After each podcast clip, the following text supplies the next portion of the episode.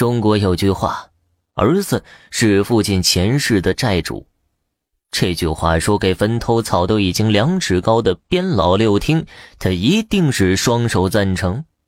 时间回到二十三年前，那个时候，村后山丘上的林场还没有砍伐，算得上风景秀美。坐落在我们村和边庄之间的那口像马蹄形状的坑塘也没有干枯。这两个地方都是我们这些小孩子喜欢去的，特别是夏天。常常瞒着家人去坑塘玩直到那天，从这坑塘里发现了一具尸体。是这样的：边庄有个叫边磊的小孩一天中午突然不见了。边磊的母亲刘小英见孩子过了饭点也不回来吃饭，就挨家挨户的找。大中午的天气又热，刘小英问了好几家。那些平日里一起玩的小伙伴们都在家呢。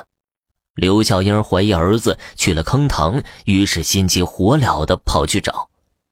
前几日还下过暴雨呢，坑塘的水又涨了不少，远远看去就像一张巨大的嘴。刘小英有些慌了，喊了半响没人回应，又在塘边看到一双小凉鞋，跟儿子那双极像，连尺寸都一样。刘小英霎时眼泪就滚下来了。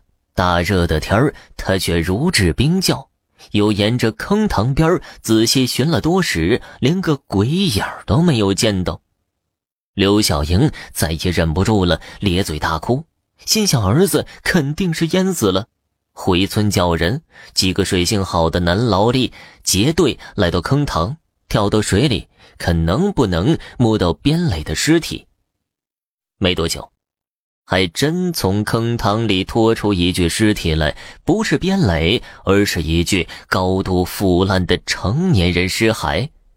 塘边围观的人们也纳了闷了：什么时候这坑塘死了个人呢？这尸体身上还卷着布袋追着个爆米花机，这死样也够新奇的。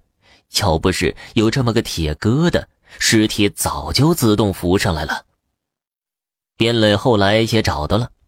原来他上午和小伙伴偷偷的跑到坑塘玩，玩着玩着就觉得脑袋昏昏沉沉的，看到一个老头站在水面上，背着个爆米花锅，指给小伙伴看，小伙伴们都说没看见。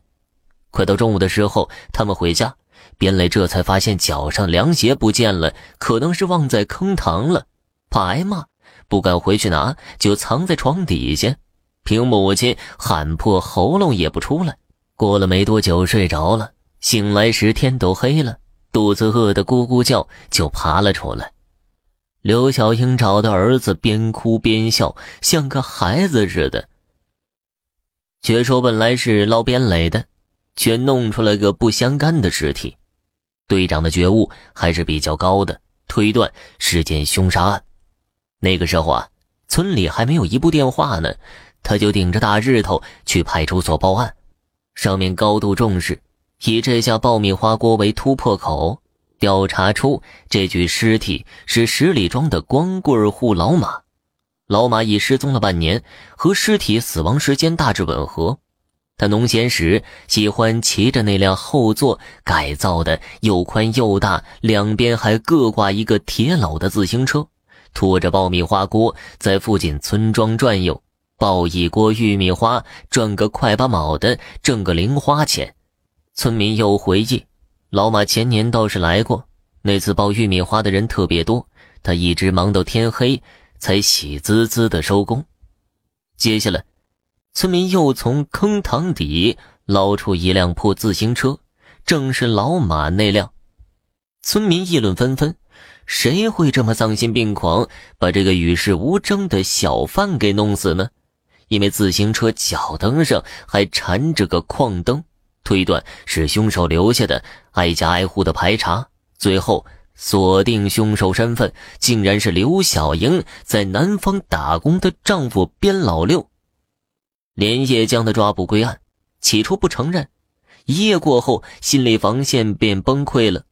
当他得知是因为儿子失踪才发现的这具尸体。不由得张大嘴巴，连说难以置信。案发当天，他去我们村洪安家玩，喝酒打牌，自在了一天，输了个精光，一毛钱不剩。回家的时候天都黑了，洪安借给他一个矿灯照路，他晕乎乎的，正碰到老马骑着自行车路过，老马挣了钱，心里爽啊，边走边哼着：“妹妹坐船头。”边老六输了钱。正没处撒恶气呢，瞧见老马后座的爆米花锅，心想：老子输了钱，他倒得劲儿，净赚钱了。借着酒劲儿，卡住老马的脖子，一把拽了下来。二话不说就是几拳，也是倒霉催的。老马他经不住打，一口气没提上来，竟然死了。边老六酒化冷汗，瞅瞅四下无人，把爆米花锅连着那口大布袋子，把老马缠了个结实，带同着大铁疙瘩一起扔到了坑塘里。十几分钟前还打算回家买瓶小酒喝的老马，此刻咚的一声沉至塘底。边老六抛尸之后，又把老马的自行车架到坑塘边，也丢了下去。那矿灯线有些长，被自行车脚蹬给别住，也连带着沉到水底了。却没想到啊，这个矿灯成了破案的关键。整个村就洪安一人是矿工。他那夜借给边老六矿灯之后，边老六说他弄丢了，再也没还。村民都说呀。老马被害之后，阴魂不散，才让老六的儿子边磊看到自己。边磊凉鞋忘在坑塘边，又怕母亲刘小英责骂，躺在了床底下不敢出来，误让刘小英认为是溺死坑塘了。于是全村打捞，这桩案子得以浮出了水面。